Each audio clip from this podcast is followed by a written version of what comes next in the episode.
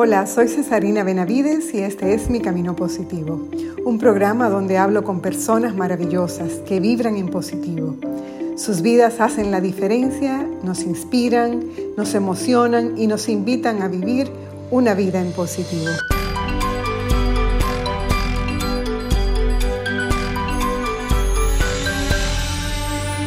Yo creo que esto de ser artista viene en tu ADN. Se nace artista aunque hay algunos casos que se hacen, pero no es lo mismo. Siempre he admirado esos genes privilegiados que destacan por su singularidad y añaden un valor extraordinario y diferenciador a quien los posee, los hace únicos. Toda la vida me he dejado fascinar por todas las manifestaciones creativas y de arte, especialmente por la música. Quizás porque crecí rodeada de ella, viví entre artistas, letras, notas y dos de ellos en mi misma casa. He tenido el privilegio de estar presente en momentos creativos muy especiales, donde hay una página en blanco y de repente ves como nota tras nota se va creando un movimiento musical que se convierte en algo mágico cuando es interpretado. Me maravillo con el que puede componer, cantar y hacer vibrar a todo un auditorio con algo que salió de su cerebro privilegiado. Me deja sin palabras. Admiro la pasión con que se compromete un artista con su arte y cómo es tan generoso que lo comparte con los demás, para en esa complicidad que se da entre la obra y quien la admira, unir dos almas que sacian su sed por lo bello. Esta mujer con la que hablo hoy ha hecho de la música su vida su pasión y su alegría. Hoy hablamos de eso y de muchas cosas más y conectamos en ese idioma silencioso de los que amamos el arte porque saca de nosotros lo mejor que tenemos dentro.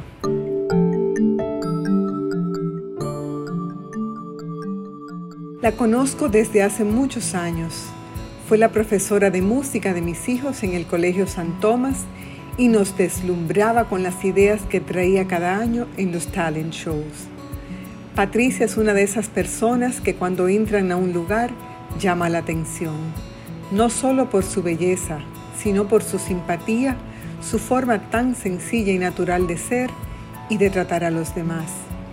Siempre está sonriendo y siempre en calma, como si nada la perturbara, como si no tuviera mil cosas pendientes por hacer. Su pasión es el piano y tocándolo es donde ella se siente más feliz. Es dueña de la Academia de Música que lleva su nombre, la cual fundó con solo 19 años y desde ahí canaliza sus inquietudes sociales siendo parte de proyectos que llevan la música a los menos privilegiados. Es decidida, valiente y resiliente. Ha desafiado desde muy joven el status quo diseñando su vida alrededor de lo que ama y viviendo con pasión y determinación cada etapa de ella. Es una mujer exitosa, pero cada logro tiene detrás una alta cuota de sacrificio, entrega y horas interminables de trabajo duro.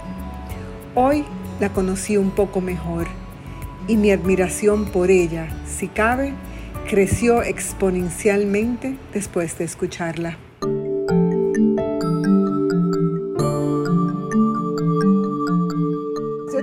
Feliz, Patricia, de, poder eh, conversar contigo. Yo no te puedo explicar eh, la alegría que me da como poder eh, sentarnos, imaginarme que, que, estamos como en el mismo lugar, sentadas una al lado de la otra y conversando de esas cosas como que estaban en mi corazón, estaban en mi mente y como que nunca hubo el chance como de sentarse a hablar porque estábamos en otros afanes. Así es. Así mismo es. Bueno, pero ahora, ahora estoy absolutamente segura de que Papá Dios tenía este momentito para yo ponerme al día con todas esas preguntas que tengo en mi cabeza. Así que voy a comenzar.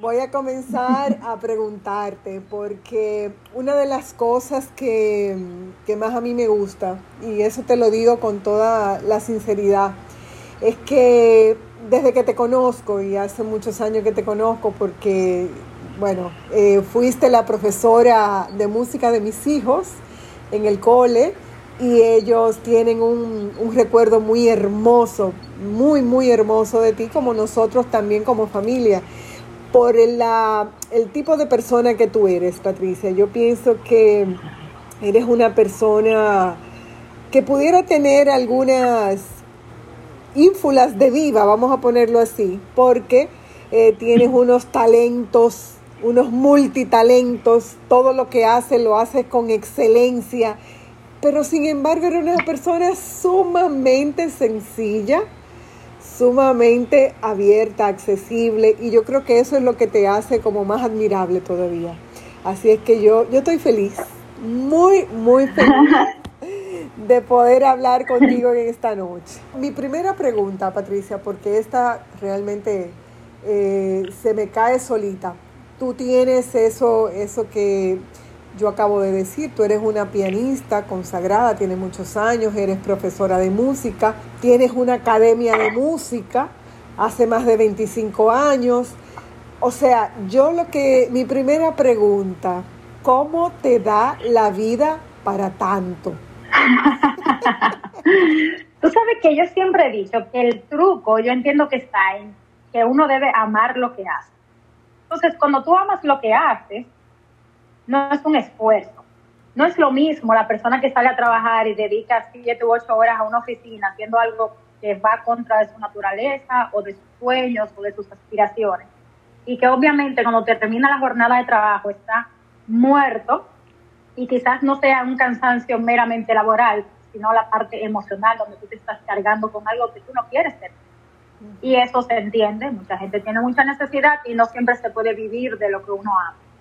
Pero yo he tenido la gran oportunidad y el enorme privilegio de hacer lo que a mí me fascina. Cuando yo tenía 12 años y estudiaba en el Colegio Santa Teresita, nosotros hacíamos una transición a la secundaria y nos ponían a hacer un trabajo y el trabajo era sobre la carrera que tú querías estudiar. Cuando yo tenía 12 años, en el 87, no existía la educación musical en el país. Entonces, tú tenías que llevar un pensum de esa carrera. Obviamente no existía el pensum. Entonces, yo me fui, recuerdo que a la UAS, busqué un pensum de educación, me fui al conservatorio, busqué un pensum de música, los combiné y yo misma hice un pensum de lo que para mí tenía que ser una carrera de educación musical. Yo tenía 12 años y yo nunca pensé estudiar más nada. De hecho, cuando fui a la católica para estudiar educación, porque bueno, no sé qué, ellos me querían dar una beca en ingeniería. Yo decía, pero qué de inteligente voy a tener yo si usted lo que me quiere ver que yo estudie algo que yo ni siquiera quiero estudiar. Y el hombre me decía, pero tú eres muy inteligente, aprovecha esa beca porque tienes mucha actitud en la matemática. Y yo, pero ¿de qué me sirve ser inteligente si voy a escoger un camino donde yo voy a ser infeliz mi vida entera? Entonces, para mí ha sido un éxito poder hacer de mi pasión mi modo de vida. Y cuando yo estaba en, en, el colegio trabajando, wow, eran jornadas intensas porque trabajar con, con, tantos niños, con adolescentes, el día completo, la tarde la academia, leía noticias a las 5 de la mañana, a veces leía noticias a las 10, tenía mis hijos, pero todo lo que yo hacía a mí me gustaba. Y pienso que este es el motor, este es el motor de tú hacer las cosas, hacerlas bien y no sentirte agotado, porque al fin del día tú dices, wow, soy de las pocas personas quizás que está logrando hacer de su día algo que ha querido. Entonces, pienso que de ahí es que viene. Pero yo, o sea, yo te escucho y realmente eh, tiene que ser así, porque yo recuerdo que te veía en el colegio y parecía como que eso era lo único que tú hacías, porque tú te entregabas, te entregabas absolutamente a eso que tú estabas haciendo de una manera, o sea, destacable, notable, algo que no era como, ah, bueno, ella es profesora de música. Ah, no. O sea, los talent shows del colegio eran espectaculares. aquello eran unos montajes y una. O sea, por eso, por eso me llama la atención, porque hacer tantas cosas y hacerlas todas bien implica eso que tú dices, pasión, obviamente. O sea, pero también implica una preparación, Patricia, porque tú no eres pianista de oído, o sea, tú no, tú tienes que estudiar, o sea, en qué momento tú estudiabas, en qué momento tú hacías todo eso, porque o no dormías, dormías como dos horas al día. Mínimo. Así mismo es. Yo pienso que administrar el tiempo es algo como clave. Eh, inclusive, yo hice todos mis estudios, terminé aquí todo lo que había que hacer y cuando decidí validar mi, mi título fuera, y cuando yo empecé a hacer el proceso de mi validación, que era un diplomado, lo primero que me pedían era tocando, o sea, tenía que preparar un concierto de 45 minutos, venía un jurado de fuera, me evaluaba, presentaba una tesis, la discutía, muchísimas cosas. Yo lo monté, mi recital. Yo llegaba al San Tomás, al colegio, a las 7 y 20. Los niños entraban a clase y yo tenía clase a las 8. Esos primeros 40 minutos yo me sentaba en el piano. Después yo tenía un receso a las 10, ya yo llevaba merienda para comerme la merienda y volví me sentaba en el piano. Cuando yo venía a irme del colegio, ya yo había dado todas mis clases, me había sentado en el piano, había terminado algo administrativo quizás de la academia, había hecho una nómina o había preparado una circular. Entonces me preparaba para la tanda de la tarde, que era otra tanda, de 3 a 8 en mi academia. Y en el interín trataba de hacer tarea con mis hijos, cuando estaban chiquitos, vengan aquí al escritorio, siéntense aquí en lo que me han ido una clase. Y así fue. Yo pienso que yo he sido muy buena administradora del tiempo. Eso. Eh, quizás porque soy una persona que me trazo metas y las cumplo. Eso de postergar, de procrastinar, eso no va conmigo. No quiere decir que no descanse, porque hay días que me despierto y mi día lo que yo quiero hacer es ver series.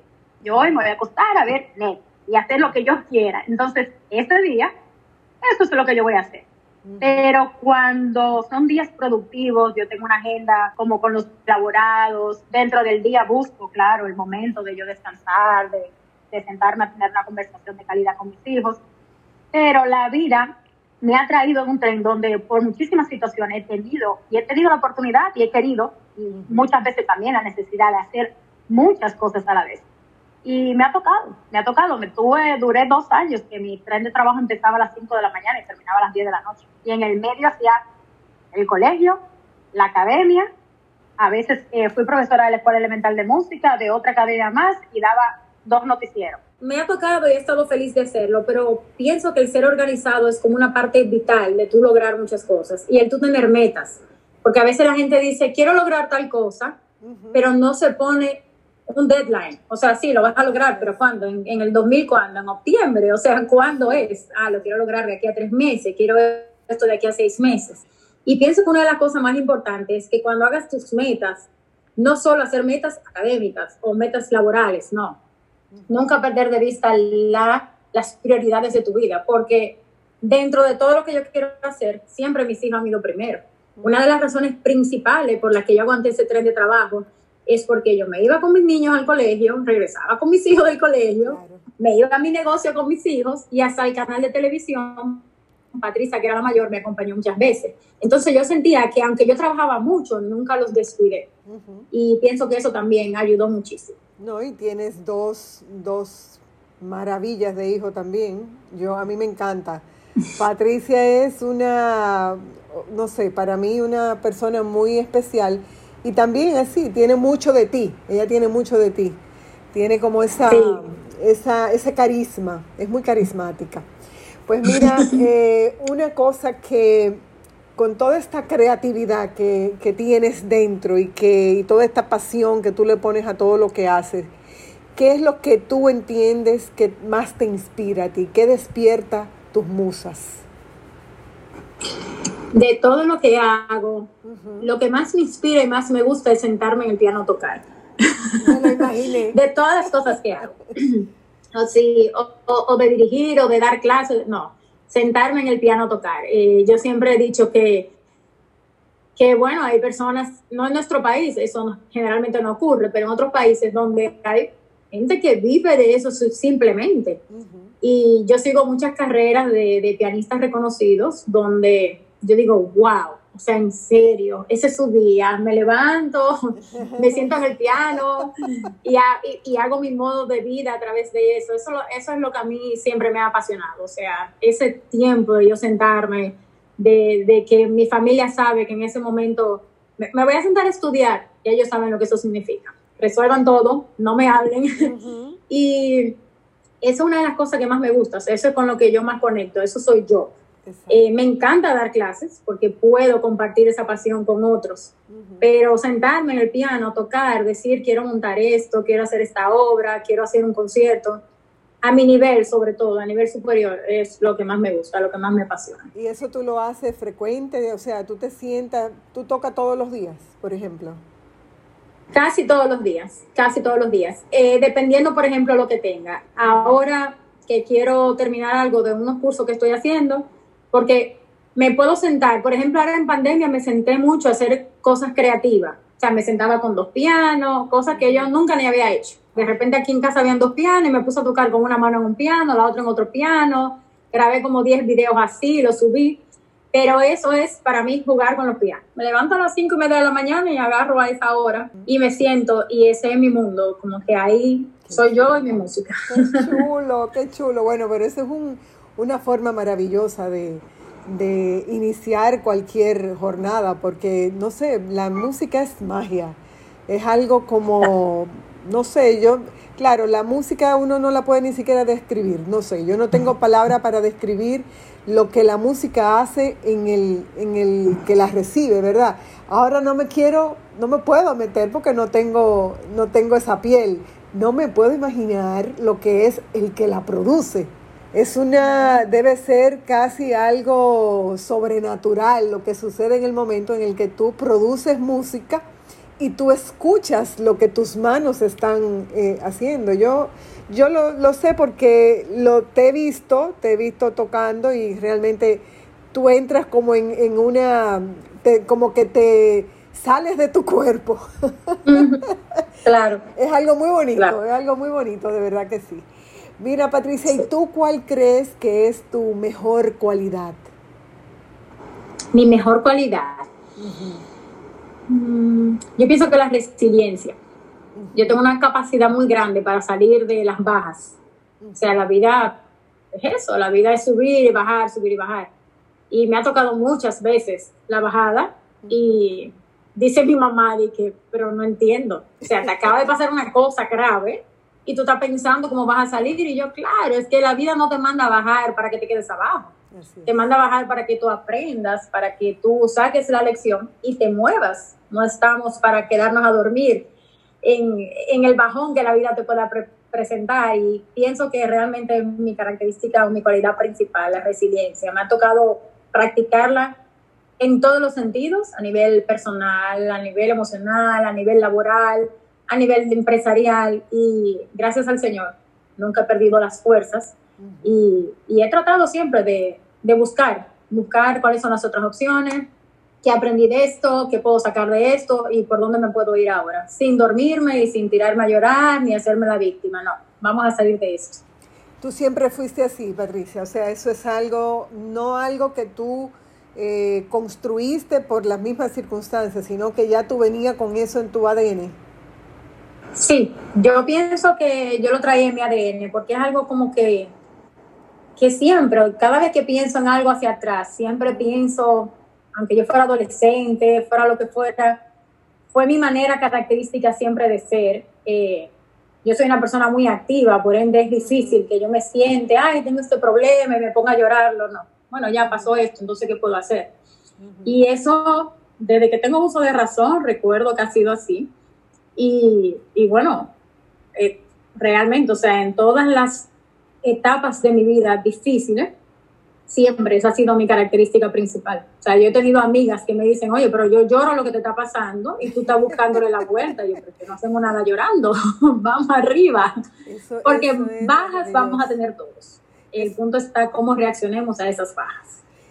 Tú sabes que esa parte se dice fácil, yo, lo, yo sé porque todos hemos experimentado, como tú bien dices, pero no todo el mundo tiene esa capacidad. Por eso te preguntaba si era algo que tú lo habías tenido desde siempre, porque creo que también hay otras personas que pueden aprender, ¿verdad? Y, buscan, hay herramientas, hay, pero nunca es lo mismo cuando es algo que te sale natural, porque entonces tú te conviertes en un líder y eso que tú haces, eso que tú haces que, tu gente te lo reconoce, es eso, o sea, no, no necesariamente lo estás haciendo para que te lo reconozcan, es que tú no puedes ser de ninguna otra forma. Entonces, esa parte es muy, muy importante, como que cada uno de nosotros aprenda como a conocerse, porque posiblemente hay herramientas que nosotros tengamos en el ADN que si no la ejercitamos, no se desarrollan. Claro. Entonces, eso es muy chulo, porque la verdad que hace mucha falta poder mirar hacia las situaciones como con otra, con otra opción que no sea ya me pasó esto y ya me, se me acabó la vida o se me acabó el camino o ya no tengo otra ventana por donde mirar. Tener esa, esa visión de, de, siempre hay un camino, siempre hay una oportunidad de, de, levantarme y hacerlo mejor y, como tú decías, aprender la lección es, es chulísimo.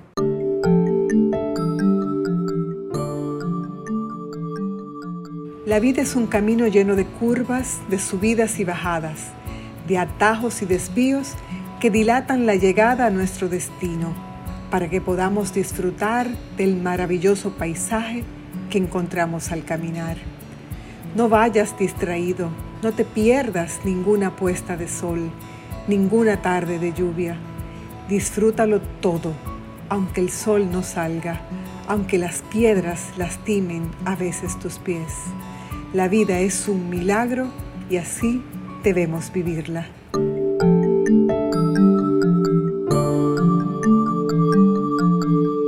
Mira Patricia, una experiencia que tú hayas tenido, que, tú entiendas que haya marcado tu vida de manera positiva. Puede ser cualquiera, puede ser cuando estaba más pequeña, pero algo que tú entiendas que fue lo que o en un momento pudiste haber dicho, mira, antes de esto yo era, era una Patricia y después de esto soy otra? Mm, sí, ya, haber tenido muchas cosas, lo cual es bueno, pero pienso que la más fue el nacimiento de mi hija Patricia. Patricia llega, yo tenía, no tenía ni un mes que había cumplido los 20 años cuando ella nació. Fui mamá soltera con ella por elección, eh, porque prefería criarla sola a criarla dentro de un ambiente que se había convertido tóxico. Yo era mi prometido y todo, pero era una persona muy mayor, me llevaba 10 años. Y la relación no era lo que debía ser. Entonces, cuando tomo esa decisión, fue una decisión que tuve que tomar en base a una madurez que quizás a los 19 años no se tiene. O sea, la, madurez de decirle a mis padres, que eran diáconos de iglesia evangélica, o sea, que era algo como que en mi casa increíble. Eh, estoy pasando por esto y no me quiero casar, por esta razón, por esta razón. O sea, me tuve que empantalonar en muchos sentidos para yo luchar por lo que yo entendía que era mi derecho, de que no me encasillaran y que la gente va a creer. Y no quiero estar con una persona que luego al cabo de los años me niegue una separación, un divorcio. Yo siempre he sido muy práctica yo decía, ¿cuál es el punto de casarme? Que seis meses después nazca mi niña, el que sepa de matemáticas va a saber por qué fue el matrimonio. O sea, yo siempre he sido muy práctica. Y en ese momento tuve que empantalonarme como nunca, o sea, decir, esta es mi vida. Y aunque yo tenía 19 para 13, como yo digo, porque había sido criada en un hogar evangélico, donde las cosas que pasaron, pasaron fruto de, todo era muy recién, entonces tomar esa decisión de decir, miren, esto es lo que va a pasar, y si yo no tengo el apoyo, ya yo trabajo desde los 15 años, yo voy a tomar otro rumbo, yo me voy a mudar. Mi mamá y mi papá me dieron mucho apoyo, pero fue luego de un proceso, y los entiendo, de ellos poder asimilar todo lo que estaba pasando. Entonces, ese proceso de yo decidir ser mamá soltera, tirarme una sociedad como la de nosotros, que tiende a juzgar, no a ser empático, en contra Recuerdo que hice mi concierto de graduación del nivel intermedio, que es la primera graduación que se hace como un pianista, con mi barriga de siete meses de Patricia, que por ahí anda el video, que mi profesor me decía, no vas a poder, no da el tiempo para tú preparar el concierto. Y yo preparé el concierto, yo le dije, yo voy a presentarme, y me presenté en el Teatro Nacional, en el tercer piso. Bueno, fue como un momento de yo madurar muchas cosas, pero fue un momento donde yo fui extremadamente feliz porque yo primero estaba haciendo lo que yo quería hacer, que era tener mi bebé y tenerlo bajo mis condiciones. Y segundo, mm, era una situación donde mientras muchas personas hubieran visto todo lo negativo, yo simplemente veía lo positivo. Yo veía que yo iba a tener una niña, que yo había podido terminar mis estudios de, de piano en ese momento, que yo no tenía que estar con esta persona que yo no quería estar por todo lo que me había hecho eh, últimamente. Y yo sentía que yo había autorrealizado en muchas cosas en mi vida. Claro, yo venía, lamentablemente, el que se cría en familias con, eh, bueno, con cimientos religiosos tan fuertes, con las personalidades como la mía, tú te sientes en una cárcel. Mi mamá y mi papá siempre han hecho lo mejor y se lo voy a agradecer la vida entera, porque todo lo que hicieron lo hicieron buscando lo mejor. Pero no todos los hijos los podemos criar igual. Entonces, yo me sentía que yo vivía en una cárcel y que esta situación había venido como a liberar, a liberarme de muchas cosas y a descargarme de muchas cosas, lo que para otra gente hubiera sido quizás una carga. Y yo nunca dejé de hacer nada de lo que yo hubiera querido hacer. La única diferencia es que ahora andaba con Patricia. Y éramos ella y yo. Y esa simbiosis fue una cosa para mí increíble, o sea, es algo que nunca hubiera cambiado. Y que qué bueno que en ese momento pude eh, hacerle frente a algo que quizás otras personas no hubieran podido o hubieran dejado que la vida se la llevaran por otro camino. Pero sí, ese es uno de los antes y después que para, para mí han sido cruciales. Me has dejado un poco sin palabras porque, no porque desconocía la historia, porque sé que, que tú vienes desde siempre con una, tú decías resiliencia, pero yo, yo digo es como un coraje con la vida, como si tú, como si tú ya entendieras que la vida te iba a presentar eh, todos estos retos. Entonces tú, no sé, como que te preparaste y tú hablabas eh, de esa experiencia que tenías a los 12 años cuando fuiste y buscaste y armaste, porque tú entendías que el mundo eh, es de los que tienen algo que aportar. Y tú, eso es lo que yo veo que tú haces, que tú ves una situación y no la dejas igual que cuando tú llegaste. Tú llegas y la alteras para bien. Entonces lo haces con otras cosas, como te decía, la experiencia que tengo contigo a nivel del personal y a nivel profesional, pero ahora viéndolo en tu propia vida, como tú tomaste el control y como tú dijiste, no, pero esto es en mis términos que esto va a suceder. Y si me equivoco, bueno, me equivoqué, pero sigo siendo dueña de, de, mis, de mis consecuencias y de mis éxitos y de todo lo que yo haga. Yo soy la, la dueña. Qué belleza, eh, Patricia, qué belleza de vida de poder dar no solo el testimonio eh, a tus hijos, sino a todo el que escucha hoy y, tiene temor, vamos a decir, tiene temor de tomar decisiones para no ir en contra del status quo, por ejemplo, porque eso se da mucho y lo, lo, tú lo decías ahorita también. O sea, estamos como en una sociedad que te dice, mira, pero es así. A los 18 se hace esto, a los 20 se hace esto.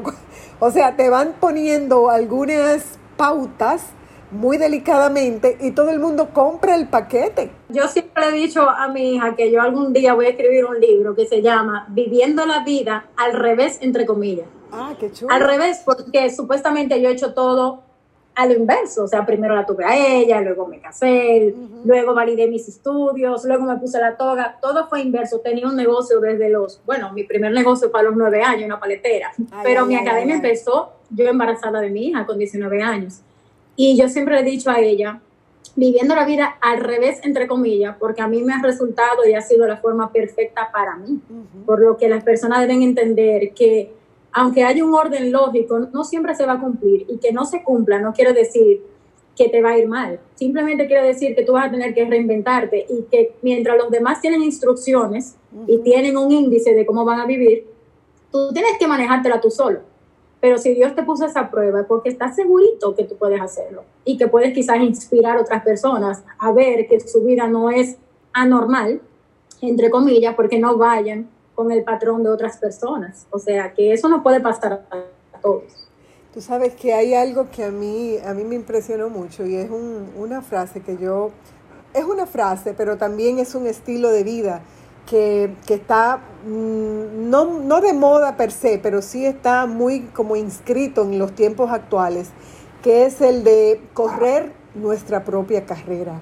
O sea, run your own race y tú estás reforzando ese pensamiento que para mí es súper, súper, súper importante, porque de alguna manera es lo único que nos garantiza que lo que nosotros logremos y las cosas que nosotros soñamos sean los que nos hacen felices, porque ¿qué tengo yo que caerle atrás a la historia o a la carrera de otro si yo no estoy teniendo la satisfacción o la realización de mis propios sueños? Entonces eso es lo que está pasando con muchísima gente que vive la vida del otro y vive siempre insatisfecho, porque claro, si está viviendo la vida del otro, nunca va a lograr su propio camino. Entonces, eso, eso que tú estás diciendo es eso mismo, o sea, poder sentarte a diseñar, inclusive diseñar cuál es tu carrera, cuáles son tus deseos, cuáles son tus sueños, cuáles son tus, cuál es tu propósito, sin tener que mirar al que está al lado.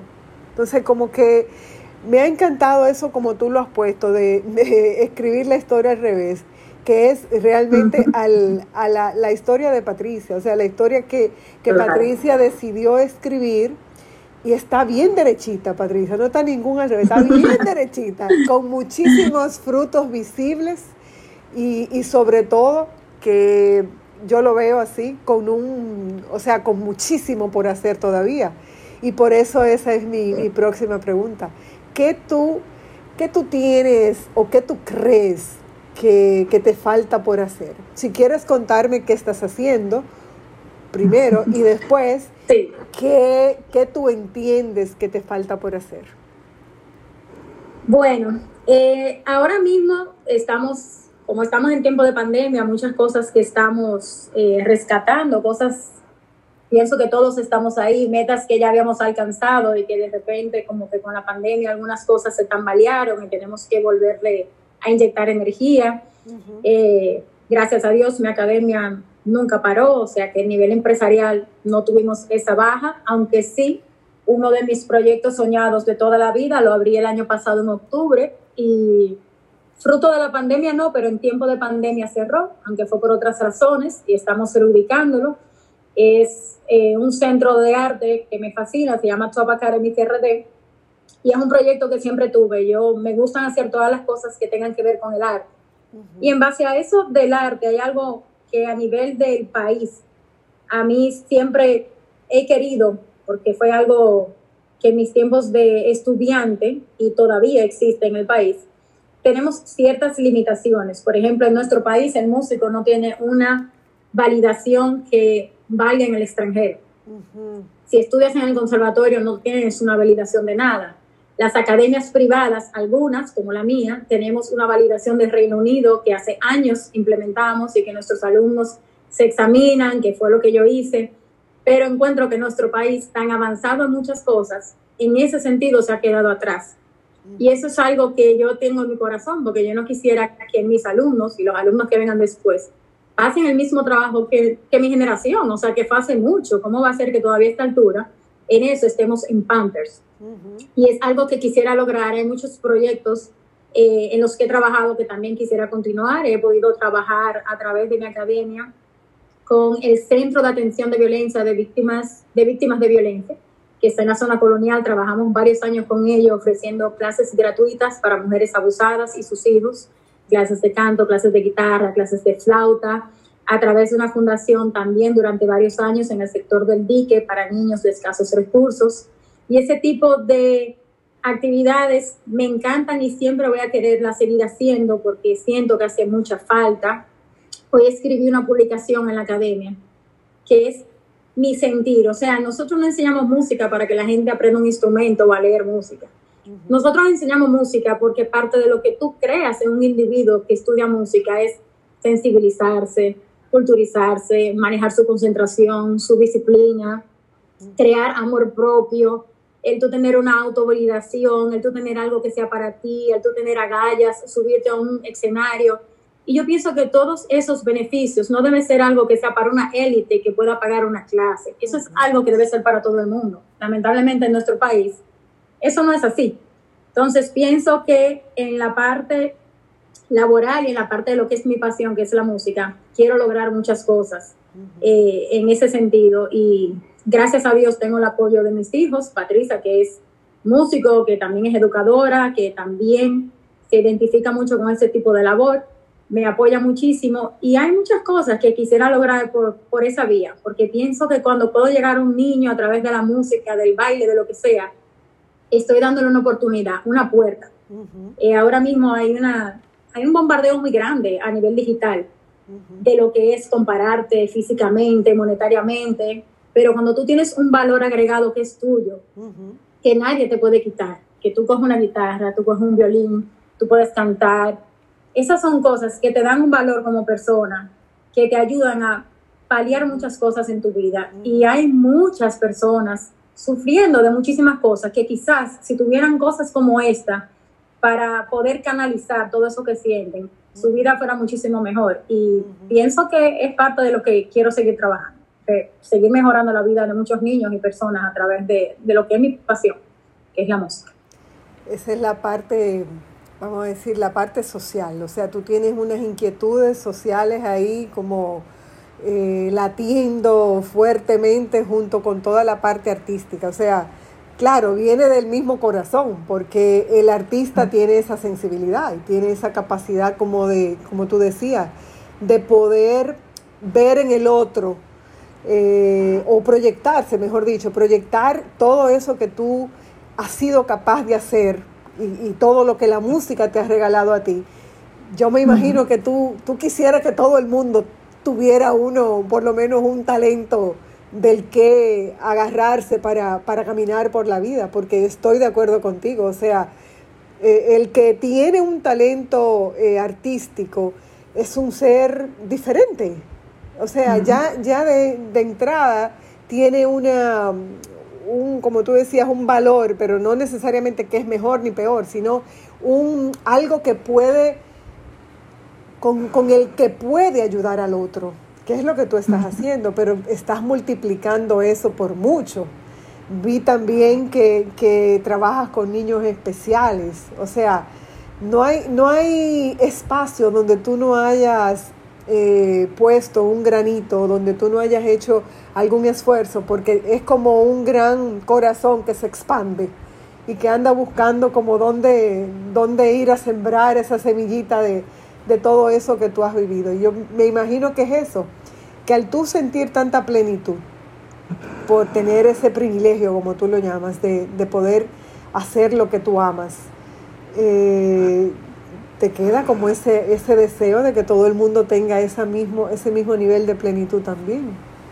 Eso es bello, eso es muy bello. Pues mira, Patricia, una de las cosas que, que más me gusta de estas conversaciones es poder como descubrir gente, gente como tú, pero descubrir que, que estamos rodeados de personas maravillosas, personas maravillosas que, que tienen como en su corazón, en su deseo, en su mente, en todo, eh, como esa necesidad de, hacer feliz a los demás. Yo pienso que, tu proyecto, la academia, pero también tu vida, es un proyecto en sí mismo de llevar felicidad.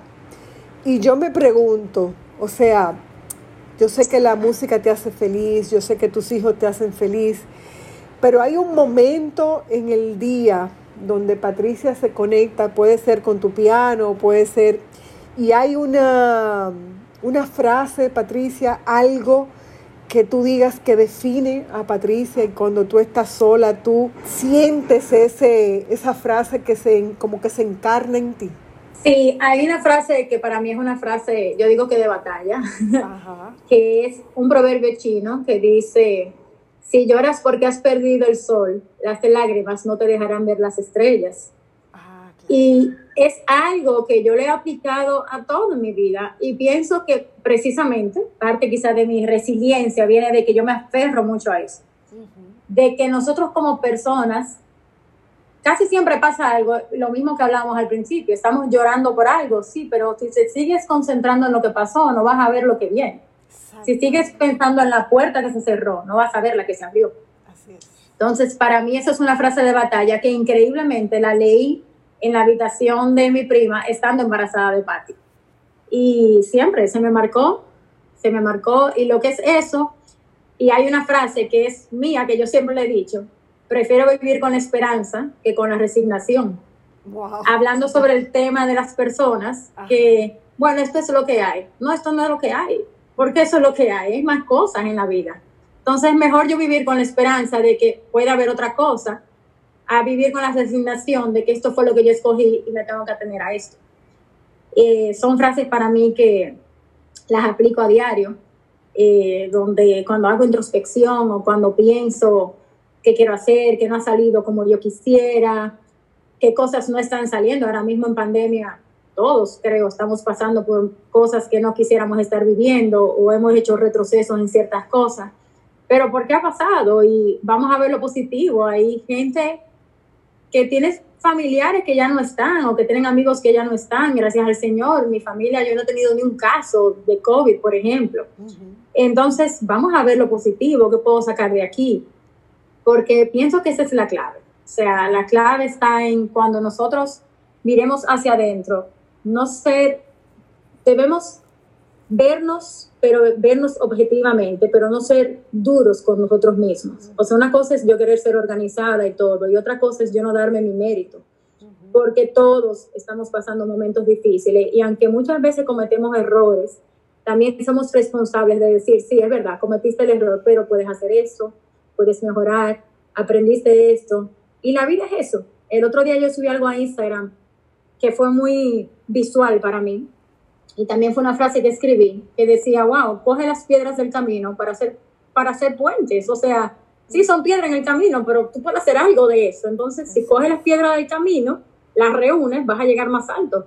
Simplemente, o sea, las experiencias en la vida siempre van a ser de acuerdo a cómo tú lo tomes. No todo el mundo tiene la capacidad de ver eso así. Y el que tiene que trabajarlo debe de hacerlo diariamente, buscar frases que le inspiren, buscar cosas que vengan a su cabeza cada vez que tengan una situación, porque si naturalmente no les sale, van a tener que cultivarlo.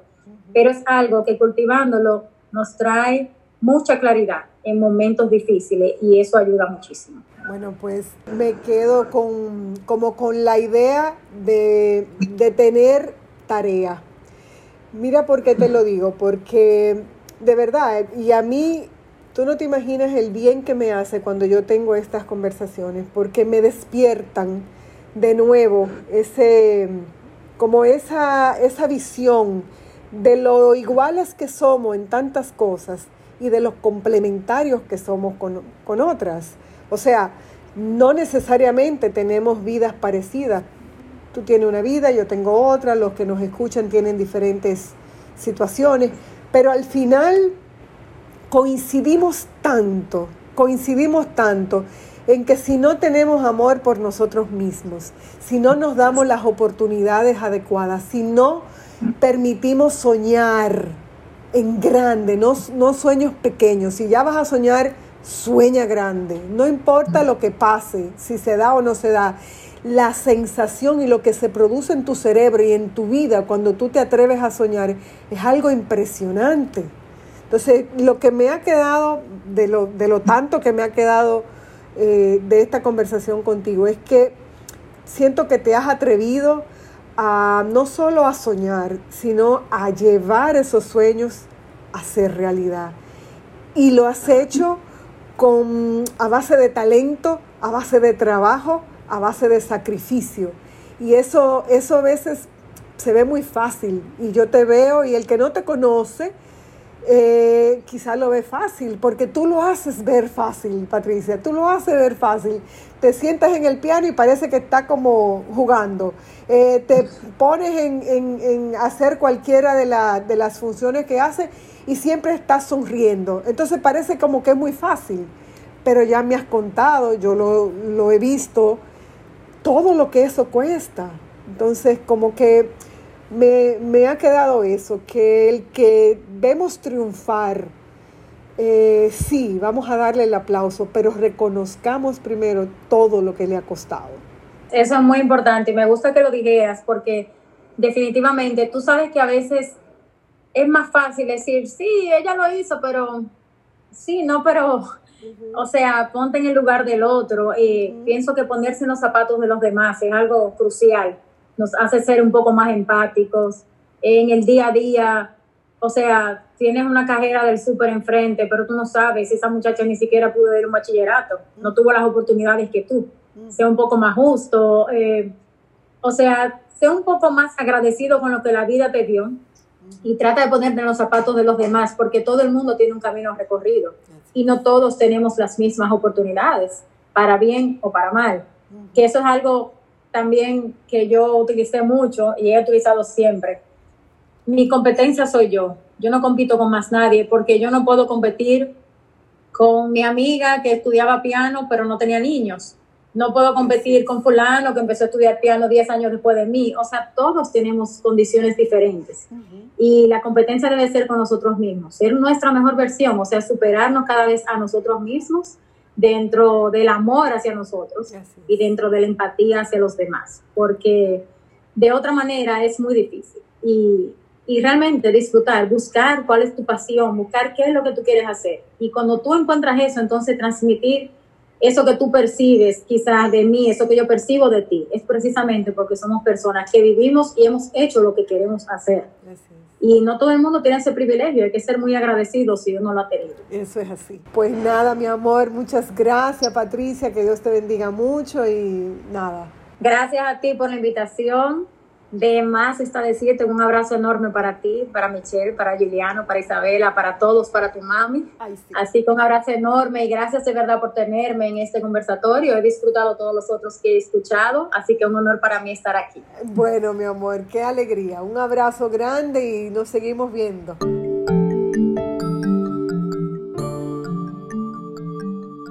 Nunca dejes de soñar. No importa cuántos sueños no hayan podido ver la luz, nunca pares de ver todo lo que es posible cuando llenas tu corazón de ilusión y te imaginas cosas nuevas y hermosas para tu vida. Nadie puede soñar por ti. Solo tú puedes convencer a tu mente que perseguir aquello que deseas vale la pena y el esfuerzo. Valen las noches sin poder dormir las horas interminables de trabajo, las caídas inesperadas y el volver a levantarse una y otra vez. Levantarse y seguir construyendo la vida que deseas lo vale todo. Imagina lo que quieres y ponte a trabajar para lograrlo. Lo que deseas no se materializará solo, como por arte de magia. Detrás de cada gran sueño hay un plan. Comienza a ser el tuyo y cuando logres hacerlo realidad, encuentra otro y vuelve a soñar. Nunca pares. Es lo que le da sentido a la vida y pone el color en tus días. Préndele las luces a tu propósito y a tu misión. Sueña en grande y anímate a perseguir esos sueños. De ser feliz, nadie se arrepiente. Soy Cesarina Benavides y este es Mi Camino Positivo.